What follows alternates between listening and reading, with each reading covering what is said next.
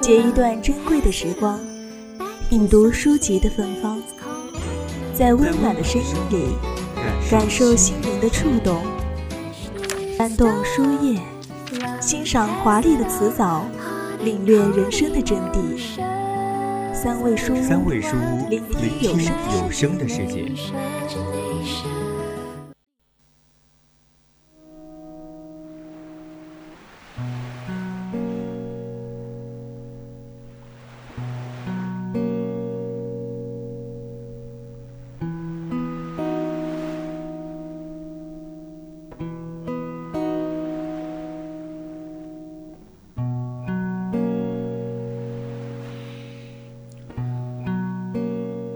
大概再也没有一本书能像那些回不去的年少时光那样，在无数个焦灼的奋战的日子里，给我莫大的鼓励。也再也没有一本书能像他那样，在我让青春的回忆里得到莫大的满足。欢迎回到我们的三味书屋，我是朱白。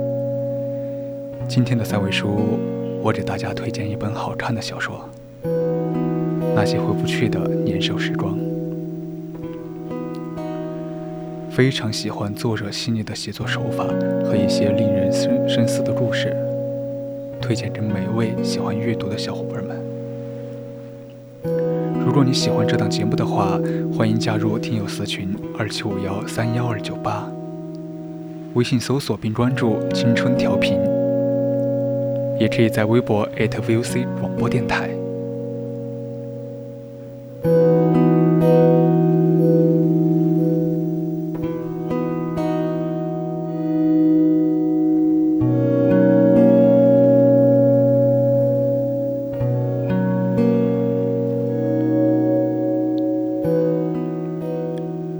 十九岁的时候，他一个人躲在他们的小学教室里，趴在罗琪琪曾坐过的位置上，为她哭泣。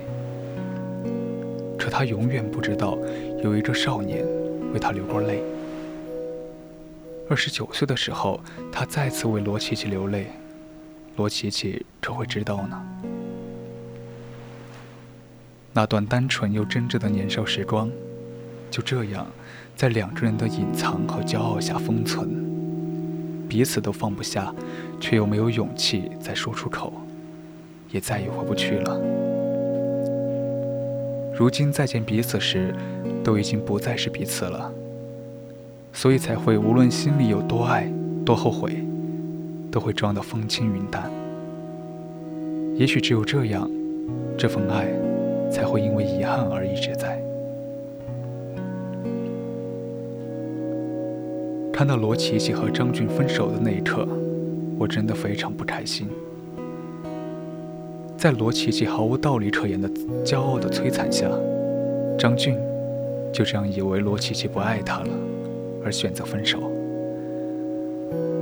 我真的讨厌罗琪琪，讨厌这个孤独而又缺乏勇气的女孩，讨厌她这么多年只甘心偷偷摸摸地遥望着张俊。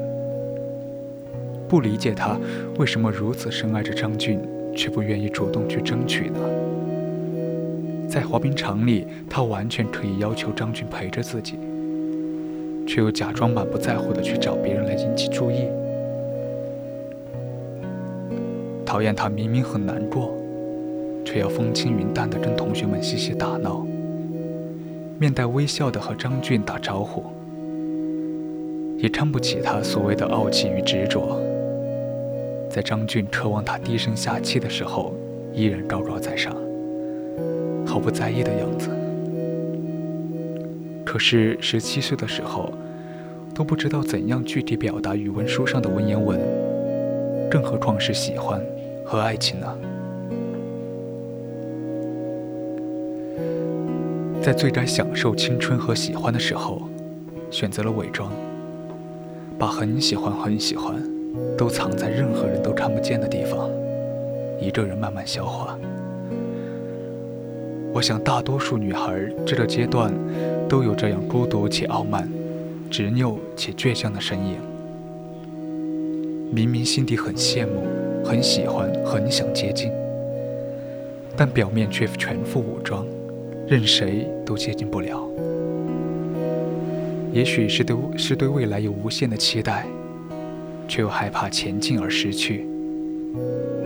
大概是希望时间能一直停留在这里，想把这一切都留在这段时光吧。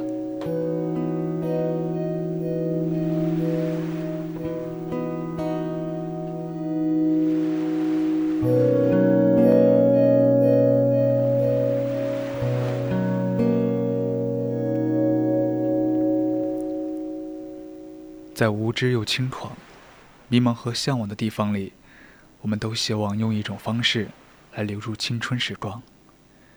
仿佛一开始，这些因为这种方式而留存下来的东西，就能置身于那段美好。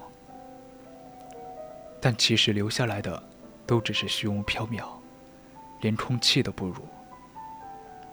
至少空气，我还能通过呼吸感受到，而那些美好。只会让我在某个深夜想起来后，更加的空寂无声而已。罗琪琪送给张俊自己折的星星许愿瓶，还在里面写满了字。相信很多人也做过同样的傻的事情，可不同的是，张俊保留到了二十九岁。可能有的人在半路就夭折了吧。尽管很多年过去了，罗琪琪慢慢意识到了学习，也通过努力提高学习成绩。可这并没有减少他对张俊的喜欢和关注，因为喜欢，反而会让人更加渴望得到不一样的满足感，那就是喜欢的人也喜欢你。到不了的地方都是远方。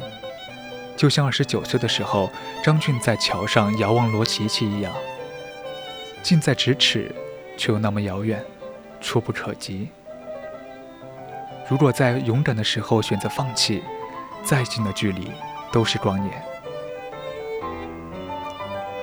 春暖花开的季节，大学的生新生活开始了。大学，又一个演绎生活的舞台。书写了我们的未来，又一个交流的平台，给友谊注入了新的空气。我们总是经历着离别，离别后又开始新的生活，认识新的朋友，写着新的故事。一切就像四季的交替一样，自然的来不及思考，闻着窗外的花香，享受着阳光的爱恋。我突然间明白，没有永恒的永恒。所有的所有，都在慢慢交替出初中，交替了小学；那些可爱的身影，高中交替了初中；那些懵懂的背影，大学交替了高中；那些忙碌的面容，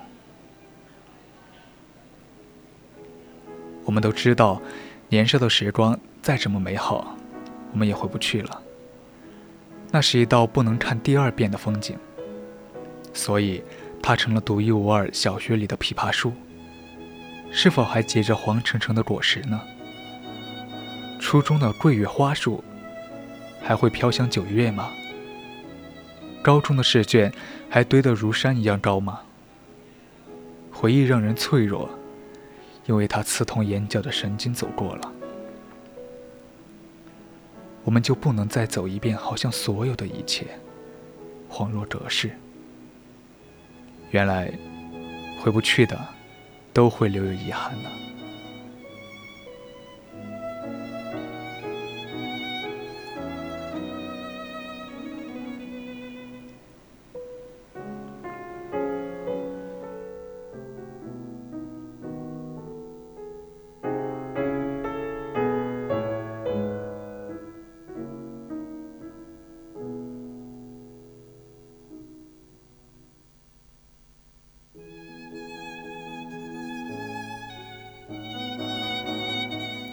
好了，今天的三味书屋就到这里了。